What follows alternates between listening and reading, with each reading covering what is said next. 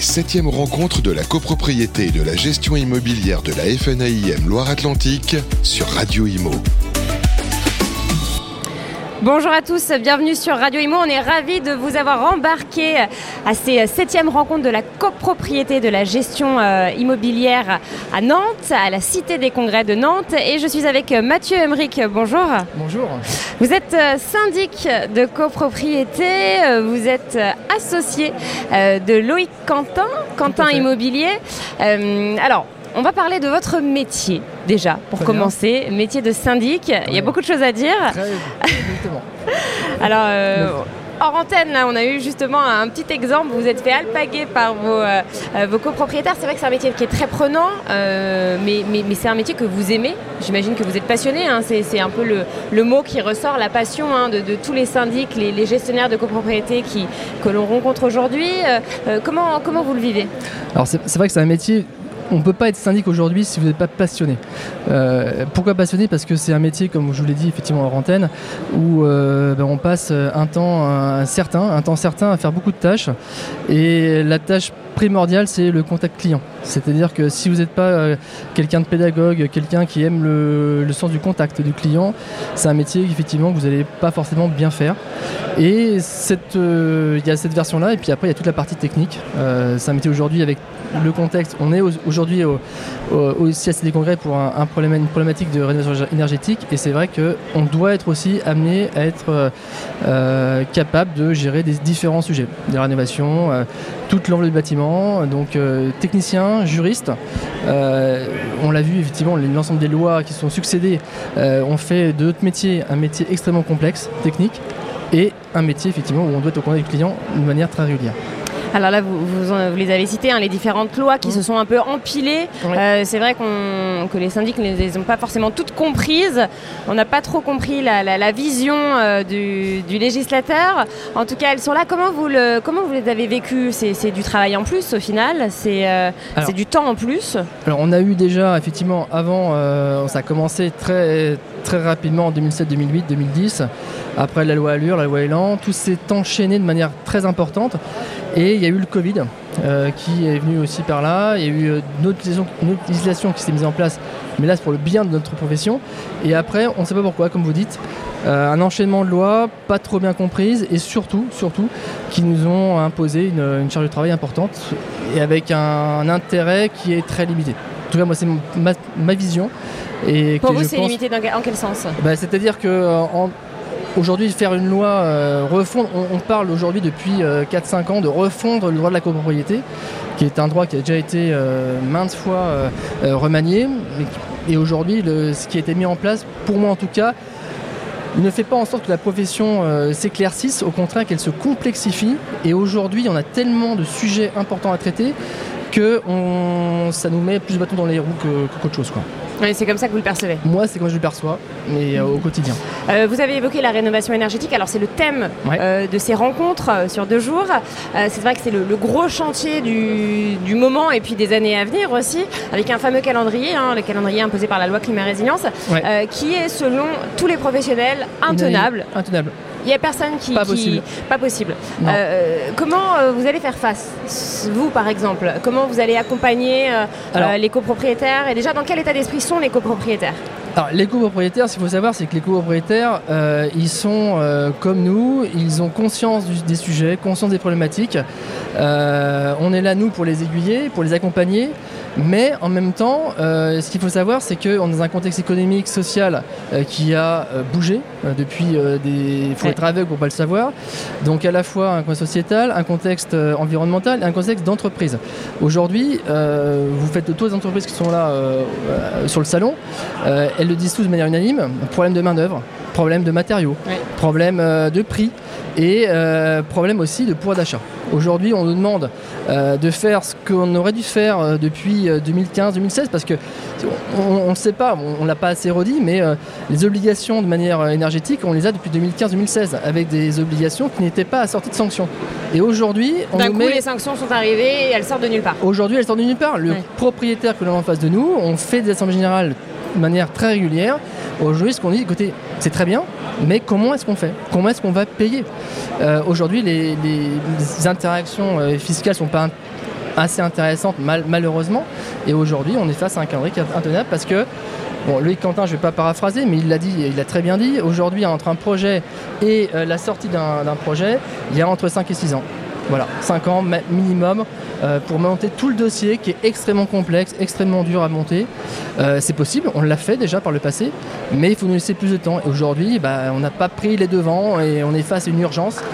Et euh, Pour vous, il aurait fallu commencer plus en amont, donc dès 2015, mais sans, forcément avoir une, obligation et des interdictions de louer, par exemple. Tout à fait. Là, tout se passe en même temps, c'est-à-dire qu'on doit faire les travaux. Parallèlement, on, nous oblige, enfin, on oblige les propriétaires à pouvoir louer son appartement. C'est quelque chose qui, euh, aujourd'hui, dans un contexte économique, n'était pas tenable. Euh, donc voilà, donc c'est un calendrier à revoir. Ce qui est sorti du CNR, apparemment, euh, j'en ai entendu parler, on l'a tous vu, c'est pas. Une grosse déception. Hein, très grosse déception. Très grosse déception. Il va falloir effectivement voir avec les propriétaires en assemblée générale. Et on est, on est très pessimiste pour mettre en place effectivement ce calendrier. Le CNR, justement, on en parle. À quoi vous vous attendiez? Est-ce que vous pensiez. Sincèrement, avec toute la médiatisation, toute l'implication de, la FNIM, mais également des autres associations Pas que, hein, de gestionnaires. tout le monde s'est Tout le monde. Il y a mis pendant une mobilisation énorme. Et j'attendais simplement, par rapport à la passation qui s'est faite euh, au congrès de la FNIM l'année dernière, et où le ministre Olivier Klein était présent, euh, à une prise de conscience clairement, et se dire voilà, euh, c'est pas possible. De la part du gouvernement. Hein. De la part du gouvernement, en se disant il y a un projet, il faut qu'on le mette en, place, c'est une obligation. Malheureusement, on va peut-être revoir un petit peu nos, euh, euh, nos envies et en, se mettant on va dire en fonction du terrain, en fonction de ce qu'on peut faire au niveau des gestionnaires, des propriétaires et des entreprises. Voilà, tout mm. simplement. Alors tout à l'heure, vous l'avez dit concernant la rénovation énergétique, les travaux euh, prennent du temps, euh, coûtent cher, problème de main-d'œuvre, il y a un problème de formation aussi. bon, euh, concernant cela, la, FNAIM agit beaucoup avec l'UNIS aussi.